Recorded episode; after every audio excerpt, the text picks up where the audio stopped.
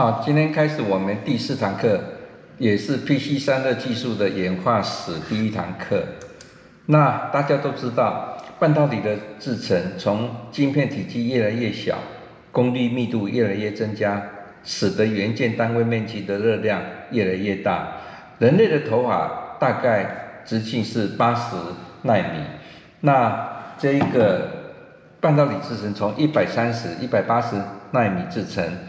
然后呢，慢慢缩小到九十六十五，一直到今天的七纳米、五纳米，甚至三纳米，所以它的热量只有越来越高。比如说，我们以九十纳米制成，相较于一百三十纳米制成的 P 四 Northwood，它的电晶体体积更小。Northwood 的电晶体数量如果是四千两百万颗，那么 Prescott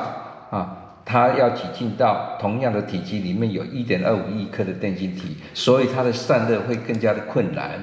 那么大家可以从这一张呃英特尔在网络上面的 CPU 可以看到它所有制程，那么它是频率是多少，散发的热量是有多少，都可以查得出来。那么这是 AMD 它的这个 table，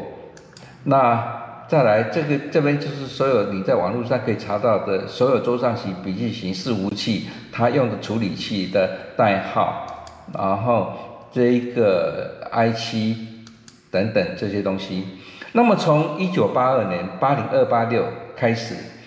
啊，其实最早的时候是从一九七八年小教授八零八六八八零八八开始，那么到一九八二年八零二八六 AT。三八六一九八五年开始，一直到今天的 Pentium 系列啊，也就是如果用代号来看的话，就是五八六。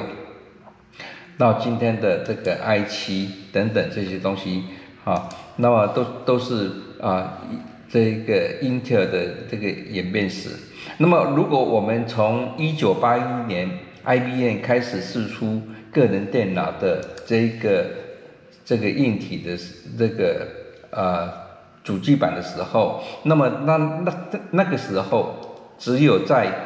呃电源供应器有一个风扇，那么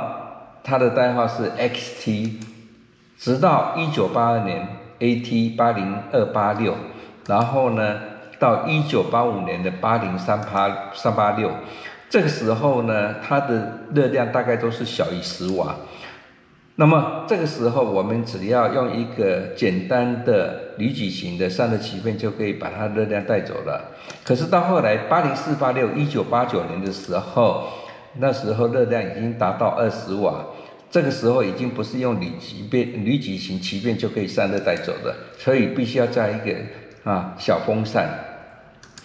那么直到一九九三年的 Pentium 系列，这个时候呢，它的热量已经超过二十瓦。那么超过二十瓦的一个热量，其实用风扇的强制对流也不能带走它的热量，所以必须要加上一些所谓的这个热管啊，呃，被动式的这一个元件，才可以把这个热量带走。所以基本上讲起来，我们散热元件有两种，一种是 cooler servo module，cooler 就是散热器，servo module 就是散热模组。其实这两个都是讲散热器，没有什么多大的区别。只不过我们把它区分成散热器哭了是用在桌上型电脑，什么 module 是讲散热模组用在笔记型电脑，基本上都是一样的。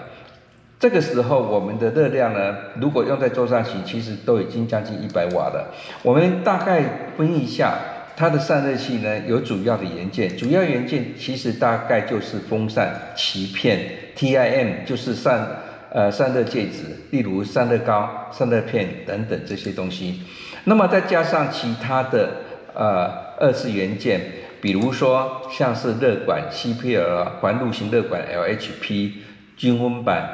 异冷式等等这些东西，那么到二这这些的话呢，大概都已经解决所有散热的问题，直到二零一零年，苹果出来 iPad。那还有高端的云端 iCloud 伺服器，还有 LED 等等，所以呢，又产生一大堆连续性的一些需要热解决的问题。所以，二零一零年有时候我们也称它是一个这一个 milestone 的元年，这个散热，这这个对于 iPad、iCloud 或者 LED 系统。那么从这张图的话呢，可以看到啊，我们的 junction temperature 的话呢，其实指的就是我们的晶线跟我们的这个晶片连接的地方。这个连接的地方非常脆弱，只要稍微温度高一点，它的膨胀系数不同，或者是呃其他因素，就很容易脱落。所以呢，一脱落的话呢，整个晶片就不能使用。所以我们就一定要让 T 浆型温度啊保持在。我们所规范的温度以内，那这张图的话呢，就表示说，我们从浆型温度、经线的温度，一直到我们的 case，我们叫做 RJC。那从 case，case 就是我们的这个外面包覆的一个保护的一个，不管是塑胶、陶瓷啊的一个材料。那么从这个这个这个 case 的温，那个 case 呢，一直到我们的这个那个。鳍片的底部这边有一个 TIM，就是我们的散热膏的热阻值。那么散热膏的热阻值就是，呃，上面的话呢，就是我们鳍片的底部的温度。鳍片底部温度呢，一直到我们的环境温度，我们叫做 RSA，就是我们的鳍片到我们的环境的一个热阻值。